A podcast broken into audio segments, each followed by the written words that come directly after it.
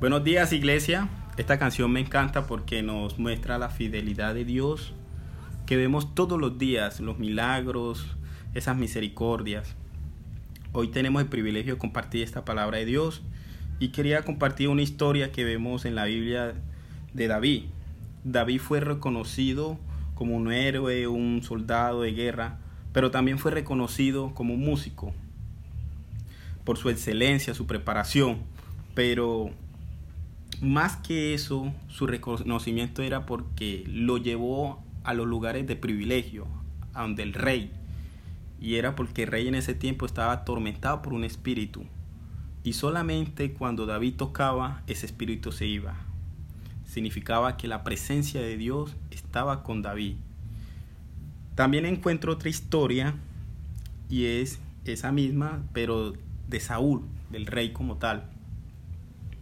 Un rey que en algunas situaciones eh, se preocupaba más por lo que pensaban de él y se acercaba a Dios era por los beneficios o aquellas cosas que Dios le podía ayudar en el momento.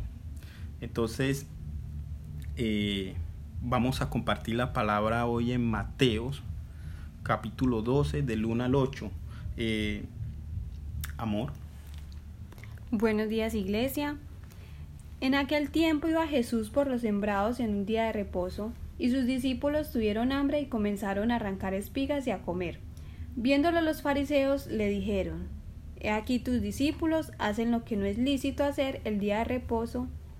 Pero él les dijo, ¿No habéis leído lo que hizo David cuando él y los que con él estaban tuvieron hambre? Como entró en la casa de Dios y comió los panes de la proporción, que no les era lícito comer ni a él ni a los que con él estaban, sino solamente a los sacerdotes. ¿O no habéis leído en la ley como en el día de reposo los sacerdotes en el templo profanan el día de reposo y son sin culpa? Pues os digo que uno mayor que el templo está aquí. Y si supieses qué significa misericordia quiero y no sacrificio, no condenaráis a los inocentes, porque el Hijo del Hombre es Señor del día de reposo.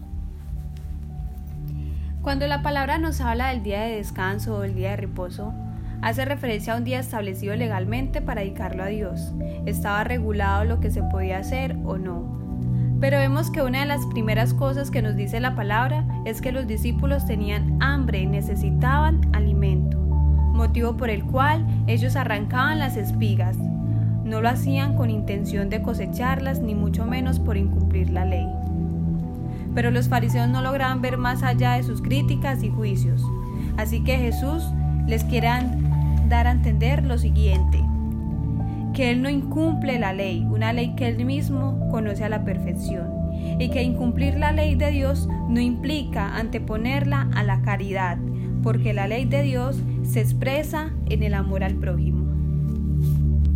Además, si se justificaban los sacerdotes que no descansaban por trabajar en el templo ofreciendo sacrificios, ¿cuánto más tendría que justificarse los discípulos que estaban hambrientos y que han pasado con Jesús, el Hijo de Dios? Por eso Dios nos insiste que para Él vale mucho más la misericordia que el sacrificio. Entonces, respecto a todo lo mencionado, hay unos aspectos que deseamos que tengas en cuenta esta mañana y uno de ellos es no caer en el riesgo del cumplimiento vacío. No es cumplir por cumplir, aunque esto en ocasiones puede darnos la falsa sensación de que estamos en orden con Dios, cuando en realidad nuestro corazón está lejos de Él. Y por último, la transformación y la liberación de rígidas interpretaciones el ayudar al hombre a relacionarse con Dios solo puede provenir del amor que es en Cristo Jesús. Quiero misericordia. Fue una de las palabras que Jesús dijo. Vemos que en la carrera de Jesús vemos, eh, encontramos que los fariseos estaban pendientes de todo lo que hacía el maestro. Incluso lo, lo, respetaban, lo reconocían como maestro, pero no como Dios. Eh, y vemos que cualquier detalle que se, se, salieran de su protocolo de reglas, tradición, religiosidad, eh, era como un motivo para poder acusarle.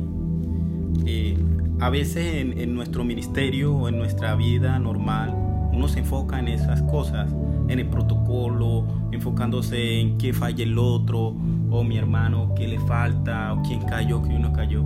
Y vemos que dejamos eh, y, nos olvidamos de lo primordial, que es la presencia de Dios, que es buscarlo. Por eso al principio relataba la, historia de, de David con Saúl.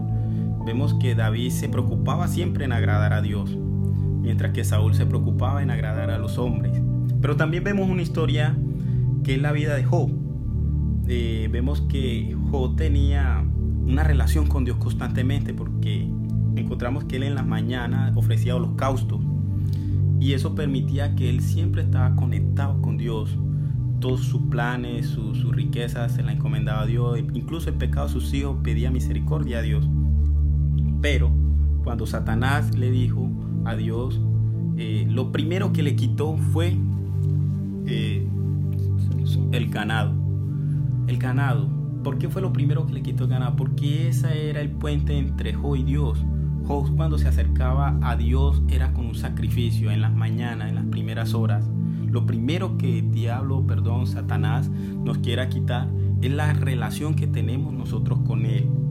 Por eso es muy importante que nosotros en esta situación que estamos viviendo actual nos comuniquemos con nuestro Padre a diario en las mañanas por eso en el día de reposo, cuando Jesús hablaba, era porque los fariseos se enfocaban más en los protocolos, en esas cosas, y no en la esencia como tal del día de reposo, que era descansar en el Señor. Era un día de dedicarle a Dios, en adorarle. Era un día de que dejemos a un lado de pronto esas preocupaciones, esas tareas y nos dediquemos al Dios. Vemos en la iglesia como tal cuando vamos, eh, hay dos cosas muy fundamentales, la adoración y la predicación o el mensaje de la palabra de Dios.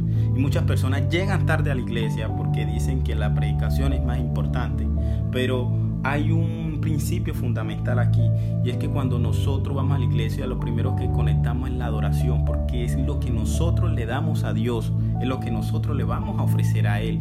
Vamos a adorarle, vamos a honrarle y la predicación y el mensaje es lo que Dios nos da a nosotros. Por eso eso era lo que diferenciaba a David en Saúl, porque David se preocupaba más en darle, mientras que Saúl se preocupaba más en recibirle. Ambas son importantes, pero es muy fundamental que no perdamos la esencia, que es la relación con nuestro Padre. Jesús, eso era lo que él trataba de enseñarle a las personas que lo rodeaban, incluso a los mismos fariseos, que busquemos de Dios, que le adoremos. Entonces esta mañana agradecemos a Dios todo aquello que nos ha dado, agradecemos a Dios que ha sido fiel con nosotros. Y Padre, encomendamos nuestros planes, encomendamos este día nuestras palabras, nuestros pensamientos, incluso esta semana, mi Dios. En el nombre de Jesús te alabamos, Señor. Amén.